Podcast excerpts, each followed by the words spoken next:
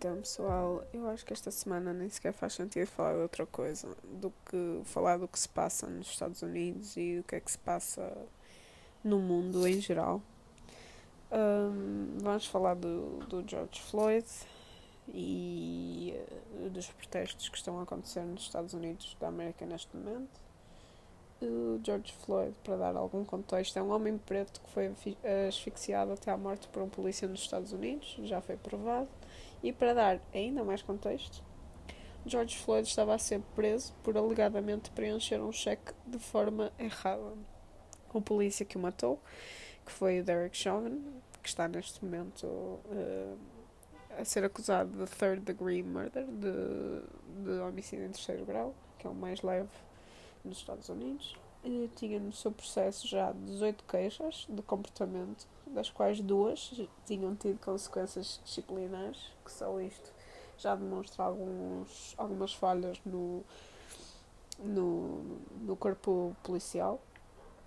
Mas bem, neste processo o George Floyd estava a suplicar eh, pela vida, suplicou várias vezes e as pessoas à volta também reagindo da mesma forma e gravaram esta situação toda que acabou por eh, ficar viral. A primeira reação do corpo policial ao Derek Chauvin e aos três polícias que também estavam a acompanhar o Derek Chauvin foi despedi-los e claramente só despedir causou imenso uh, protesto e uh, tensão na comunidade, para além de que a comunidade negra dos Estados Unidos já tinha a noção que durante a pandemia era uh, a comunidade com em maior risco de contrair o vírus. Isto mais o George Floyd claramente uh, criou altas tensões, o que também pode explicar parte da resposta à situação do George Floyd, que, que acabou por uh, partir para outros tópicos que vou falar. Quero tirar da frente já o paradoxo protesto e riot da frente, ou seja, o paradoxo protesto passivo, o paradoxo protesto um, violento. Acho que nos últimos dias, eh, não só eu, mas como toda a gente, eh, nos temos debatido com esse paradoxo, mas é preciso avaliar os prós e os contras do protesto passivo e os prós e os contras do, eh, do protesto um, violento. Uh, e esse contexto é os Estados Unidos da América, que é um país que nasceu de uma revolução, uma sociedade caracterizada por um, nada ser o suficiente, uma sociedade de evolução e evolução rápida, e uma sociedade que tem todos os anos protestos pacíficos. Uma sociedade que fica cada vez mais frustrada, cansada, exausta por não verificar qualquer resultado das manifestações que fazem.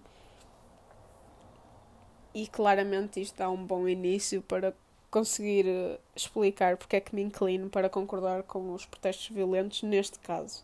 Apesar de discordar fortemente, mas fortemente com violência em qualquer outro paradigma, outro problema, outra situação. Joe Biden, para quem não sabe, é um dos candidatos à presidência neste momento dos Estados Unidos da América. De acordo com aquilo que, anda, eh, que se anda a passar na última semana, eh, prometeu criar pela primeira vez na história da América uma board de controle policial. E não quero que me tomem como incorreta neste assunto, porque o Obama já tinha criado algumas recomendações, mas é a primeira vez que existe uma board de controle policial. E repito, esta promessa partiu de protestos violentos, mas claro, e isso eu não posso negar, existem contra, contrapartidas, como a destruição de pequenos negócios, a propriedade pública, a propriedade privada, que claramente vai impactar a economia local. Mas estes danos vão eventualmente ser pagos pela comunidade. Eh, impostos. Uh, para além disso, uma certa contradição racista, que não sei se me impõe um bocado aqui a falar deste assunto, mas várias vezes vi comentários racistas, maioritariamente de brancos, uh, que, que utilizam a violência das ruas para justificar o seu racismo. o que acaba por ser prejudicial para aquele idealismo de terminar com o racismo, que eu não, não sei bem se vai acontecer, porque mudar a perspectiva de uma pessoa racista não é nada fácil. Uh, mas uh, damos menos voz a essas pessoas com esse, essa ideologia que são superiores. Avaliando estes prós e contras dos protestos uh, pass uh, passivos ou protestos violentos, claramente que não consigo discordar com protestos violentos, neste caso, pelo menos.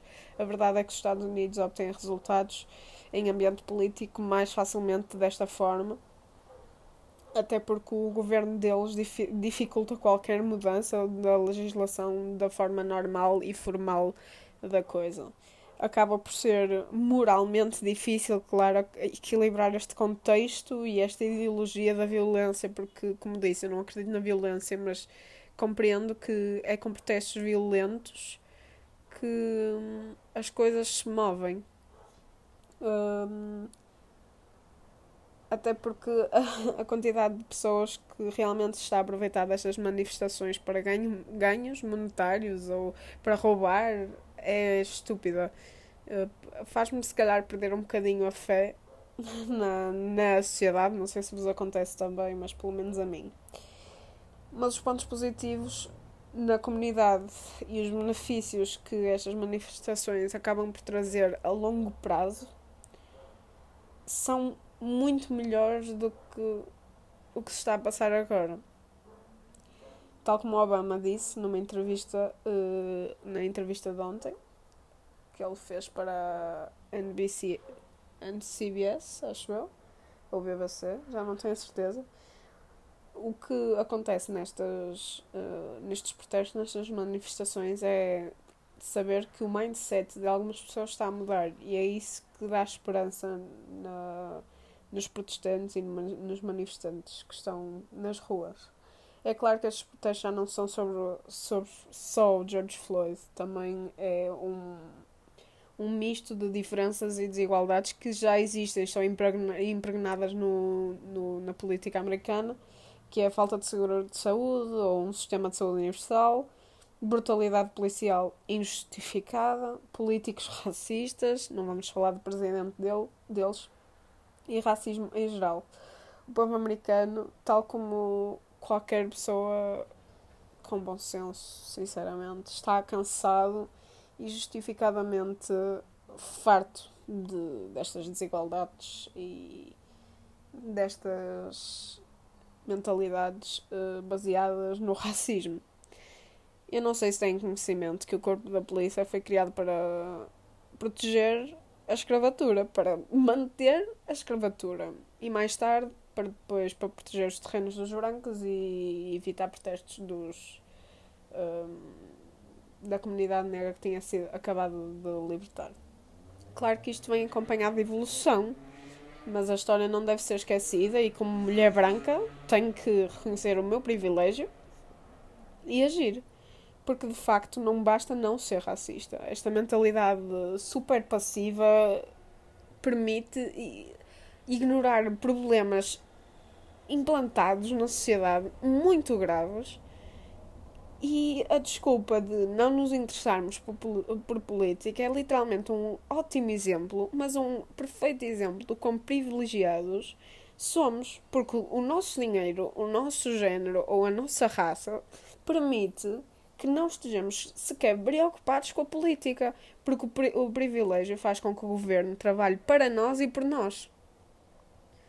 E agora o outro, o outro lado, as pessoas que todos os dias têm que lutar para ficar vivas, porque têm medo de sair à rua, têm medo de ser paradas por um polícia, porque senão vão morrer. Isto parte por, isto parte por fazermos o nosso trabalho de casa, por negar comentários racistas, eh, mesmo quando partem de amigos ou familiares, ou seja quem for, e principalmente usar as nossas plataformas para falar do assunto e para nos educarmos. E com isto quero muito tocar no assunto das influências portuguesas que não se educam e partilham conteúdo com hashtags a dizer All Lives Matter sem sequer tentar ou pesquisar minimamente a mensagem racista subjacente a All Lives Matter e tentar vender biquínis ao mesmo tempo e outras que dizem que nunca presenciaram racismo para com as amigas pretas e elas são mulheres brancas. No momento em que vejo uma mulher branca a negar a existência de racismo, não tenho nada senão vergonha.